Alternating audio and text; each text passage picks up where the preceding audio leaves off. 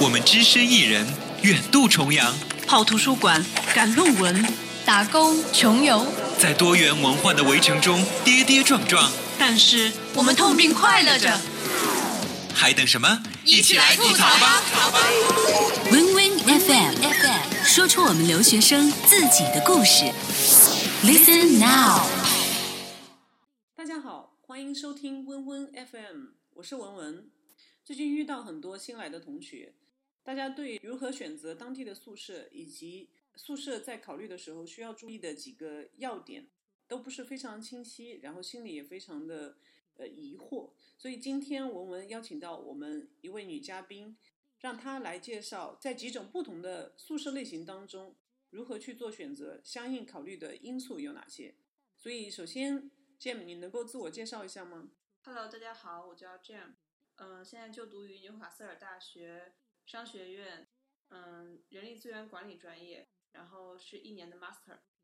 嗯，今天我们一起来聊住宿的相关问题。你到纽卡斯尔来是怎么去选择学校住宿的？因为我记得我们当时都是要填一张表格，学校会发一张表格，然后让我们去优先选择我为什么要住在这里。所以你当初考虑的因素有哪些？对，因为在我们语言呀之类拿到 offer 拿到 cast 之后呢，学校会说，呃，希望你尽快申请宿舍，因为这个是先到先得的。对。然后当时他有发一封邮件，里面会有一些宿舍的名字呀，然后包括它地理位置，包括它的里面那房型，然后你都可以去根据自己的喜好去选择。我考虑宿舍的时候，我会考虑三个方面，一方面是它地理位置，然后第二方面是它的一些设备的齐全，第三方面是它的价格。嗯在这方面呢，我主要问了一下我身边的，就是之前有一个学姐，就是之前有在那个纽卡斯尔读那个 media 专业，然后她正好就是住的是我现在选择的这个房子，然后就给我推荐说这个房子地理位置还是不错的。嗯，然后基本上我是通过她的这种途径来了解这个信息的。嗯，大家交代一下，因为我跟 James 是碰的很巧，我们住的都是同一个宿舍。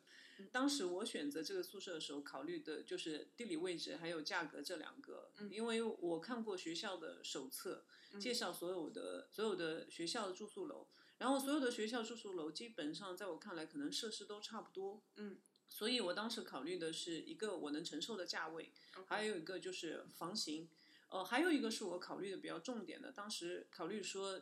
一起住的人到底是同一个性别，还是呃男女混住？虽然我最后还是还是拿到了这个 LT 的这个房子，但是呢，呃，在性别上面其实是没有办法选择，所以学校给的当时给的最后的结果就是需要去住男女混住的一个情况。OK，嗯，实际上到了这里来之后，你觉得跟你想象的是差不多的吗？呃，首先我会觉得这边的距离实际上比想象中的要近很多。就是没有像之前在国内想象的说国外是一个大农村啊，距距离很远之类这样子。对对对。然后其次就是在我真正就是住的过程中，我也渐渐觉得就是学校这个宿舍的设备真的很重要，因为会因为有时候你会要赶在烂，然后你可能会呃晚上去写作业。然后你白天的话，因为第二天白天要交的话，你要晚上去给他打出来。嗯，像我住在这个学校宿舍，就有一点很方便，就是我完全可以就是编辑好文档之后，我就去楼下那个打印室打出来。这个是完全接到学校的系统里面，对，系统电脑里面，所以就呃会省下不少的时间。而且因为对，因为这个地理位置就是地理位置的选择，然后相对是市中心嘛，也比较安全，所以。我平常就是基本上有时候就会在图书馆学到十二点，然后才会回宿舍。路上也都是我比较放心的。对对，也会就是给我提供一些更多的时间。所以它的地理位置也是你重要的考量的因素。对。呃，因为这个宿舍楼其实是离商学院也比较近，同时正好在图书馆和商学院的中间，所以这样的话其实是两边走都会比较方便。对，所以也是提醒大家，在你考虑学校宿舍这个地理位置的时候，需要把去相应的你特别频繁去的场所要把它算进去，特别是像图书馆和你的学校教学楼这一块的一个距离。嗯，在我们这边很多身边的同学，他不只是住了学校宿舍。还有在外面住的是那种商业宿舍楼，甚至还有就是到了这里来之后自己选择合租，大家一起来合租，因为相对来说那个价格可能会更便宜。对，那你当时是做这三者的选择吗？因为当时我了解到，基本上这边出租的房型分为三种嘛，嗯一种是就是学校提供的宿舍，一种是商业宿舍，就比如说像我们在国内看到的一些留学生公寓网这种的，嗯呃，当然这里不是打广告啊。嗯，然后还有就是，比如说，就是之前有了解到说来这边可以跟朋友或者同学一起租那种 house，然后呃，大家比如说三室两厅这种的，然后大家去嗯 share 这个房费。嗯，在我印象当中，就是像商业宿舍楼，其实跟学校宿舍楼，就是它的价格会贵一点，但是其他设施是差不多的。是的，呃，一般商业宿舍楼相同的房型都会比学校宿舍会贵，当然就是这个贵的价格也不是说很高，但是大概嗯会贵个一、一个星期大概贵个十磅或者是二十磅左右。嗯，帕斯尔这个城市的大多数的商业宿舍楼，它是没有人打扫的。但是对于学校这一块的宿舍，因为我们俩住的都是学校宿舍，每周会有一次厨房和洗手间的打扫，然后我们在学校还是会被检查房间的那个干净程度的。嗯，所以这点可能就是学校的宿舍可能更像我们以前初高中住的，就是学校里的那种宿舍。对，所以他会有一些要求，对，他会有一些要求对我们。那商业宿舍楼可能这一点，它的设施比较齐全，也比较新，但是其他方面其实就和普通的你自己在外面租房子应该是差不多，它的自由度会更高。嗯，对。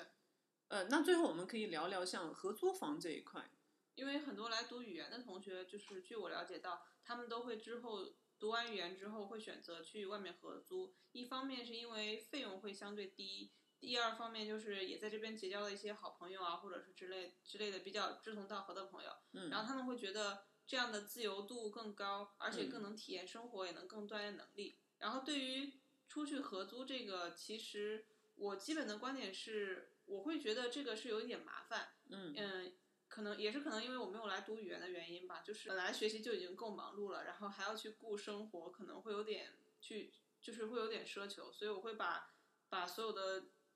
就是麻烦会尽量减少到最低。我我所说麻烦，其实主要包含就是一方面是要选好室友。嗯因为这个室友的质量完全取决于说你可能签的是一个长期，然后你一年的生活质量，包括你的学习质量，都完全就是很依赖于说室友的选择。其次就是它的一个费用问题，就是你你如果在学校的话，你很多像 bill 啊什么之类的都不用再考虑进去。但是如如果你住合租房的话，你会要考虑一些，比如说水电费啊，然后燃气费啊之类的一些很杂碎的东西。还有平常如果比如说一些灯啊、门呐、之类的坏掉，你会要自己去需要自己去联系那些修修灯或修门的这些工人。然后，如果你平常学习很忙碌，都在学校的话，你们那个房子里肯定会要有一个人说，OK，这个时间你要回家，然后你要跟他们联系，看着他去修。对，这样的话去协调。对，多少会对你的学习，反正有一些的，就是会增加你生活的一些呃负担负担对。对额外的一些事项。对，因为我基本上我合租都是跟呃英国人或者是跟欧洲这边的人一起合租。嗯那我身边的同学遇到过一些情况，例如说，因为英国这边的房子其实隔音，隔音都比较差。是就是房子，因为户型是呃，就是整体的户型是定的，但是他们嗯会拿那个、就那种纸板儿，然后把每一间房给分隔出来。可能就不是纸板，这个这个说的好像蛮那个，就是就是那种把房子隔出来，一个大房间隔出两个房间，然后再把它租出去，所以它的隔音效果基本上都不会太好。对，那这种情况的话，那你在呃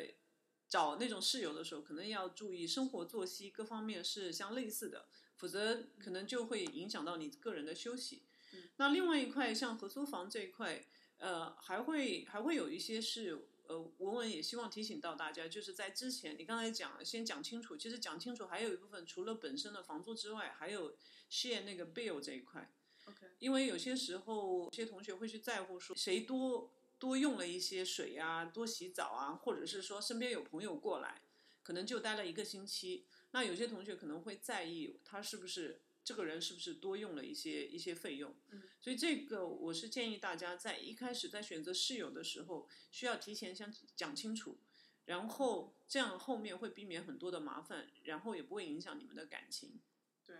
最后给大家一个 tips，呃，也是我和 Jam 刚才在私底下有聊到过的，就是如何能够选到你自己所心仪的学校宿舍。那我们都是有一些小的经验。那当时学校给出的是一个单子，它会让你填那个 preference，嗯，然后 preference 总共是六个选项，所以学校是根据先到先得，然后优先排序来得到最后的分配的宿舍的结果。当时我刚刚跟呃 Jim 聊的时候，突然发现我们俩用了同一个策略，那也是成功的概率会比较高的。那所有听到我们广播的人，呃，都可以得到这个福利。那就是我们在六个选项里面，我们都用了三个选项，选中了我们自己心仪的宿舍楼。也就是说，我们用了六次选项，里面有三次都是我们自己所心仪的那个选项的时候，那这个成功的概率就会超过百分之五十。然后最后，呃，我们再总结一下，就是在决定住宿这一块需要考虑的重点的几个因素是地理位置、价格，还有相应的设施。然后大家可以根据自己的喜好以及各自的实际的情况进行优先排序。最后，祝大家能够选到自己所喜欢的宿舍，过一个快乐而安全的留学生活。